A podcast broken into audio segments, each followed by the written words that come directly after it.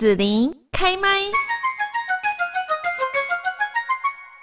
继续呢，在学习怎样活得更健康的单元，我们今天要来谈到就是读书最快乐。那邀请到张启华文化艺术基金会的执行长许礼安医师，许医师你好。子琳好，各位听众大家好，我是许礼安。讲到读书这件事情，我觉得现在很多小朋友应该有点困难吧，就是会觉得字太多啊，没有耐性啊，看起来不有趣啊，等等这样子。嗯，应该是不同世代了，因为就是网络世代，叫做有图有真相嘛。然后我说我很早就发现，其实图像跟影像是下一个世代的重点，所以我们在张启华文化艺术基金会才会出版本土生命绘本，嗯哼哼哼，然后办全国安尼奥绘画比赛，其实就是图像会改变。那其实，呃，我们在学习的过程是先有。图像最后才进入文字，嗯，那有些人认识文字是像用看图，好，就是像我儿子是左撇子，我发现他没有办法记那个笔顺，就是他学那个文字是把它看成一个图，然后把那个字像图一样写下来，画出来这样。对，那我就想说，强迫他学笔顺没有用啊，因为现在小孩也不用写字了，大部分都是。好，我现在让大学生写字，连那个医学系的大学生也写一堆错字啊，因为他们其实就很少写字了啊，所以我觉得那是一个过程。比如说，我们现在强迫要学英文，在大学，我其实读医学系曾经读到很挫折，我爸问我说，要不要干脆改去读中文系这样？哦，他知道我真心想要读中文系，后来我因为一个理由就打死不去考中文系。中文系里面英文课是必修，啊，好奇怪哦！我说这是一个殖民地国家，台湾这个国家基本上就殖民地。中文系里面英文是必修，那万一英文不及格，你中文系不能毕业这样。嗯，我觉得这是啊一个没有国格的地方，所以我就决定不要去读中文系这样。那我觉得连学英文这件事情，将来翻译软体。进步之后，连语音都可以，你讲中文就直接翻译成英文了嘛？嗯、那只是一个学习，都有。对啊，那只是一个学习的过程。你将来带个一个机器，就可以全世界走透透，嗯、因为它可以帮你翻译各种语言啊。嗯哼。好，所以我觉得有必要一定要英文很好吗？我是不认为的，只是在台湾英文不好就比较吃亏嘛。好，顶多就就只能像吴宗宪讲，他是 local king 这样，就当本土天王，我就不要出国去参加国际会议嘛，我就在台湾不要参加国际学术研讨会就好了。好啊，我反正我也没有要出人头地，说我要当院长、当部长，所以我就没有这些问题。对啊，那我觉得我因为体就是从小就是体弱多病，常常在生病，所以算是体能的活动。不在行，那读书是最省力的方式啦。啊，又因为很自闭，所以就是关在家里读书。那我因为长期在读书，很容易就进到书的世界里面，就很像现在的孩子，很容易就进到手机的网络世界，就没有管外面的真实世界发生什么事情。那我是上一个世代，比较容易进入那个书的世界里面。好，所以我我到。国国小的时候，我的同学去学那个以前有什么杨氏速读，嗯，他们去学速读，后来发现他们学速读的人阅读速度都比我慢，而我没有学速读。哦，对对对对对对对。啊，为什么啊？因为每天都在读书，每天都是速读啊。是。你读习惯你的。阅读速度就会越来越快嘛，根本不用特别去学速读这件事情。那如果他平常不读书，只是练技术，他又没有好好的练，当然就会输给我。好，那我一直到其实我读五福国中的时代是没有什么自信的，因为那个是资优班，可是功课不是名列前茅，就是我们以前段考就是会发那个排排名的那个。然后就有分楼上楼下，楼下就是后段了，楼上就是前段了嘛。哦，大概都在楼上的中间到尾巴，中间到尾巴。嘿，那我一直到什么时候才稍微有点自信？就是国中三年级，然后有那个全校阅读测验比赛，然后我的国文老师不知道为什么就指派我去参加。然后那个全校阅读测验比赛很简单，就是有一个短篇，然后譬如说寓言或什么，然后就题目嘛。啊，我的状态是我一到考场看到啊那个故事我全部都看过了，嗯嗯嗯嗯，他的题目的故事我全部都看过了，我就直接写答案了。所以三十分钟可以交卷，我其实大概一半的时间是不到二十分钟我就写完了，然后就反复检查两三遍，到三十分钟可以交卷，赶快交了，因为其他人都还没有交，我就单枪匹马就去交卷。好，就撑不下去，因为你叫就已经看过了故事，叫我再重复看很无聊。就那一次，我就只有参加一次，就代表班上，因为成绩不是最好的，代表班上去参加全校阅读测验比赛，然后一举就拿到全校第一名。然后后来开玩笑讲说啊，原来我的专长是课外阅读，所以课内成绩不好没有关系。我的专长是考试不考的，好，课外阅读。然后我自己其实有发现，只要越到考试，我就越没有办法读考试范围的书，所以我一定要提早。我要在考试前一两周之前把考试范围的东西读完，因为我越接近考试，我越是读不下那个考试范围，所以你会发现我在越接近考试，我就开始看课外书，因为不要浪费时间嘛，反正读不下这个，我就换别的读。我现在的读书习惯也是，因为我有各式各类的书，然后因为有时候心情的关系或者时空的关系，就是也这个时候适合读这一类的书，然后到。读不下去，我就赶快换另外一类的书，搞不好就会比较快。所以我有很多类型的书在转换，然后就看当下，诶，读哪一本书比较读得进去。所以我出门不会只带一本书，好，就是出门一定要带书，不然就会很像我老婆说，你很像要带乖乖才会乖，然后那个电脑要带乖乖才会乖啊。我是出门。如果没有带书，就会焦躁不安的那种。对对对啊，所以一定要带书啊。所以后来带我去露营，就准许我带一袋的书，就是很像行动图书馆啊。就是我我带一袋大概十本左右各类型的书，因为我不确定到那里会想要读哪一个类型，我怕漏掉，所以就是有多重选择，然后带一袋书去。啊，他去跟那个录影的伙伴聊天的时候，我就躲在自己的帐篷就读书。好，就是其实也是没有社交能力，所以不会去跟人家聊天。这样，我就后来开玩笑讲说我是那个难聊渔港的，就很难聊。哎，大概是这样。所以书对我而言是另外一个世界。嗯，那书里面有古人，有今人，就是我其实是可以直接读文言文的，可是后来都要那个白话文翻译，反而要花很多时间，就是。我的阅读能力直接读古文就可以知道它的意思的状态，所以就是自称我是古人来的，好，是那个老灵魂来的，所以我大概是古人投胎，所以我是可以直接读古文的，所以我对那个白话文翻译那种事情就不太能够接受，然后对现在的白话文，我我儿子前阵问我说：“阿斌，好像有一类的书你都没有买，就是新诗。”哦吼，你对新诗，因为它是现代的诗嘛，我是对它没有什么意见。可是我觉得那个新诗感觉就是把散文切成一段一段，就自认为是新诗。我对那个没有研究啦，然后我觉得它其实组合起来就是一篇散文，一篇短文嘛。好，只是他用的手法或者比喻不太一样而已。好，那对我而言，我后来当医生也没有空读小说，因为小说。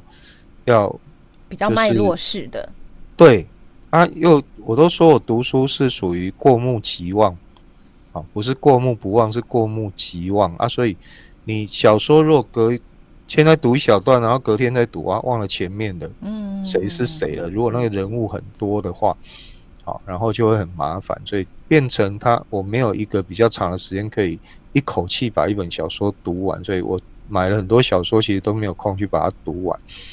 然后就变成，包括写文章，我发现说，哎，现在也没有办法读长篇文章，嗯，就变轻薄短小。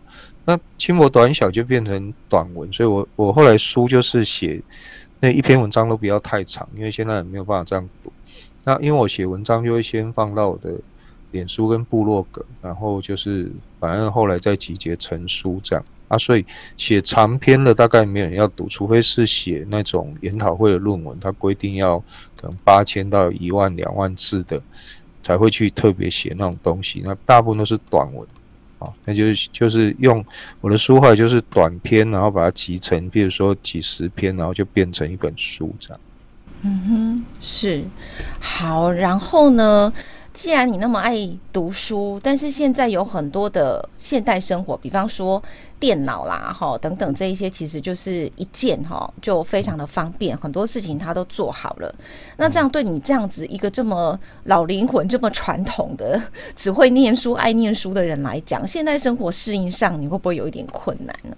对电脑，我有蛮有意见的啦，就是以前我们。因为我们在看诊，看到一半电脑宕机，你就知道很麻烦，嗯、就病人在那边等，然后外面的等不不耐烦，又要冲进来。然后我们打去资讯室，资讯室就叫你两个，一个是重开机，一个是处理中。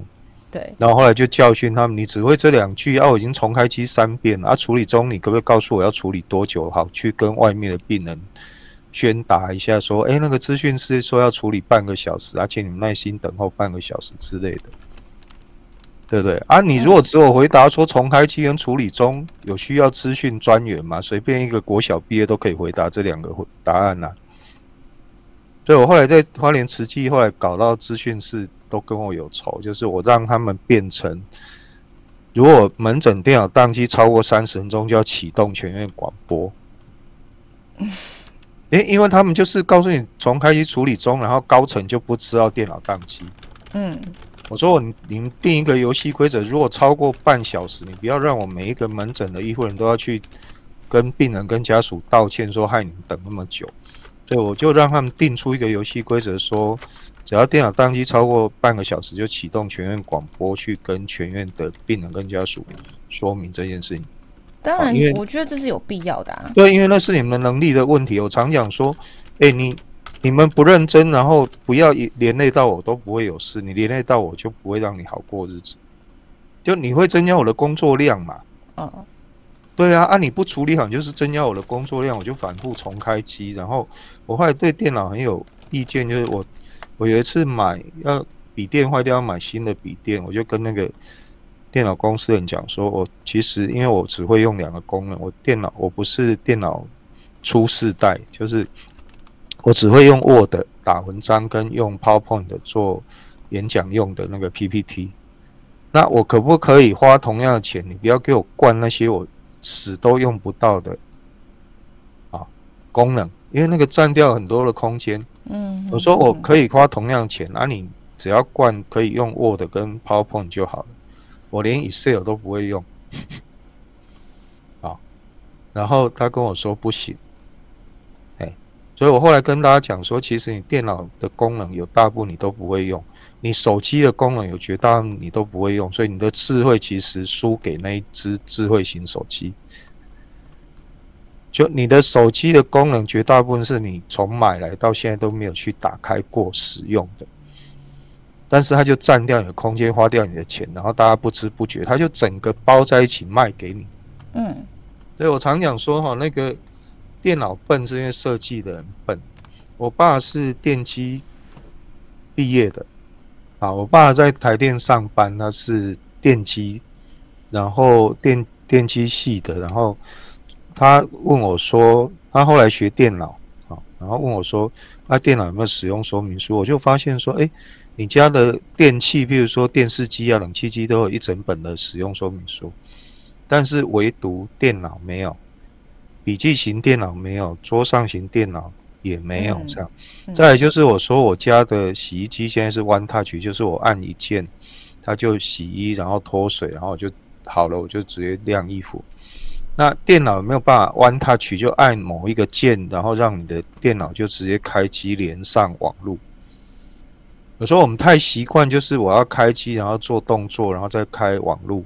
但是有没有办法像洗衣机都可以做得到？为什么电脑做不到？One Touch 让老人家不用重新学那些流程，就是要一动一动教他，然后让他按某一个键就可以连上网路这件事情。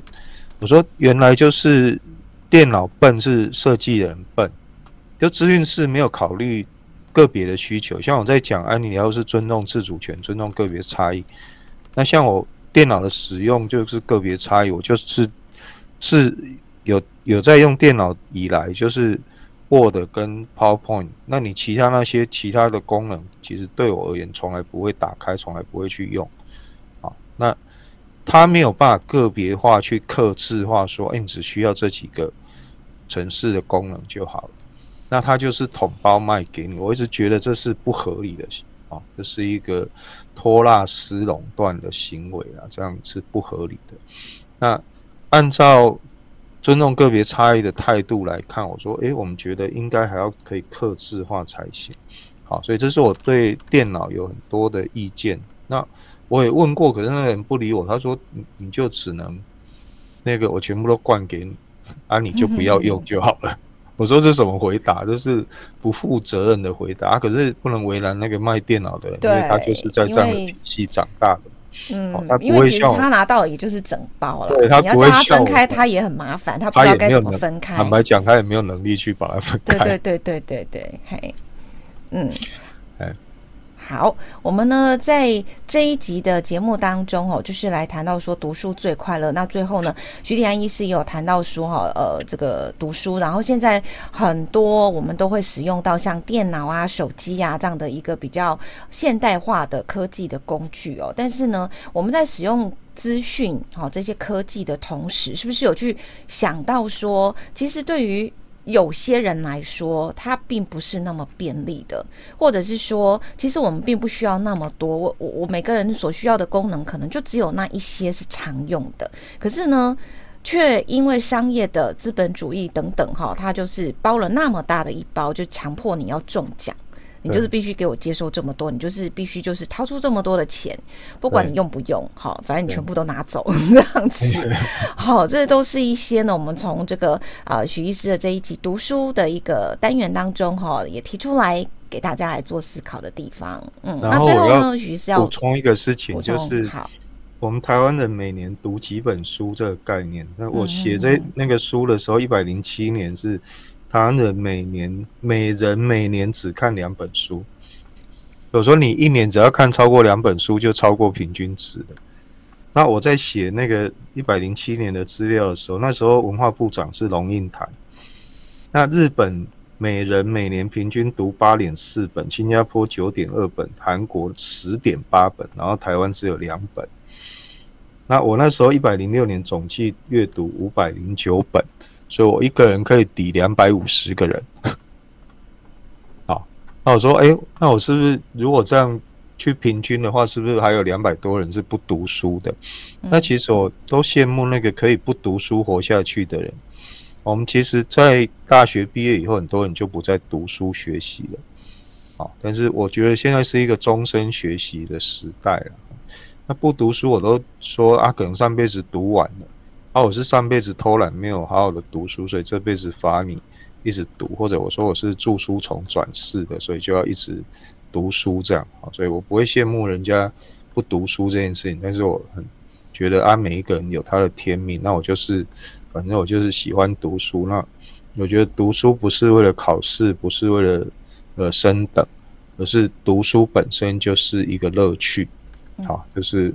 我对事情很好奇，我最近在读一本就是学习怎么样做间谍的书，就很有趣。我我跟我儿子说：“哎，你要不要看一下？”他觉得很有趣。我说：“我看，我再借你看一下。”嗯，是的。好，今天呢，在这边就要谢谢徐礼安医师的分享哈，在学习怎样活得更健康，来聊到了读书最快乐。好，谢谢张启华文化艺术基金会执行长徐礼安医师。好，谢谢子玲，谢谢大家。